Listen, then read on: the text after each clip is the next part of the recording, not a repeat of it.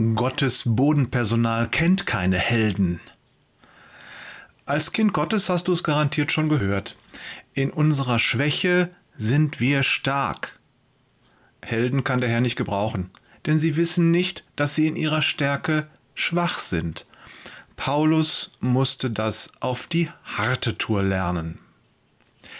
Jesus sagt, wir sollen uns erniedrigen und wie die Kinder werden. Zumindest dann, wenn wir das Himmelreich sehen wollen. Und das wollen wir doch, oder? Ich jedenfalls will das. Und ich gehe davon aus, dass jeder Christ das will. Der Himmel, bei Jesus sein, das ist doch unser Lebensziel. Zumindest wenn man ein Kind Gottes ist.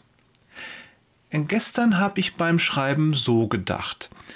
Was macht eigentlich Kinder aus? Mindestens zwei Punkte kommen einem sofort in den Sinn. Kinder sind schwach und sie sind abhängig. Ist das vor diesem Hintergrund nicht seltsam, manche Menschen als Glaubenshelden zu bezeichnen? Das ist ein Begriff, der uns immer wieder mal begegnet, doch ich fürchte, dass er nicht biblisch ist. Finden wir irgendwo in der Bibel, dass jemand Glaubensheld genannt wird? Ich wüsste nicht wo. In Hebräer 11 ist von Menschen mit starkem Glauben die Rede, doch sie werden eher als Vorbilder und Muster bezeichnet. Aber Helden? Ich meine, ein Held ist doch genau das Gegenteil von einem Kind. Er ist stark, er ist unabhängig. Ein Held ist jemand, der aus eigener Kraft handelt. Und genau das sollen wir nicht tun. Es ist Gottes Kraft, in der wir handeln. Sollten wir daher nicht eher Anti-Helden sein? Lass uns unserer Schwäche bewusst sein. Ohne ihn können wir nichts tun. In diesem Bewusstsein stellen wir uns ihm zur Verfügung. Und dann kann er durch uns wirken.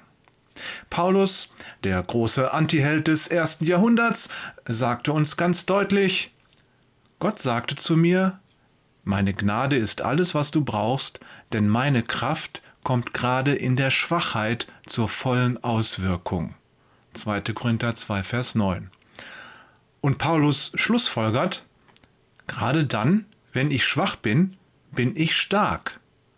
2. Korinther 12, Vers 10. Um das zu verstehen, brauchen wir in der Tat den Heiligen Geist, nicht wahr? Ein letztes, bevor ich für heute schließe. Ich bin der Meinung, dass wir diese Erkenntnis nicht zum Anlass nehmen dürfen, uns im weltlichen Sinne schwächer zu machen, als wir sind.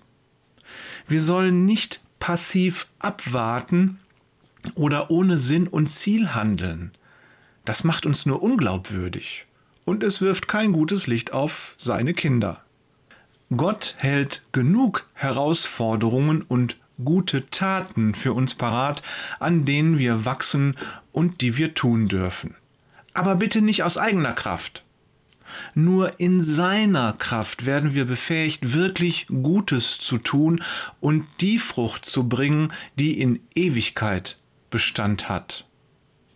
Herzliche Grüße von Jörg ist kein Held Peters und Thorsten, ich auch nicht, Wader.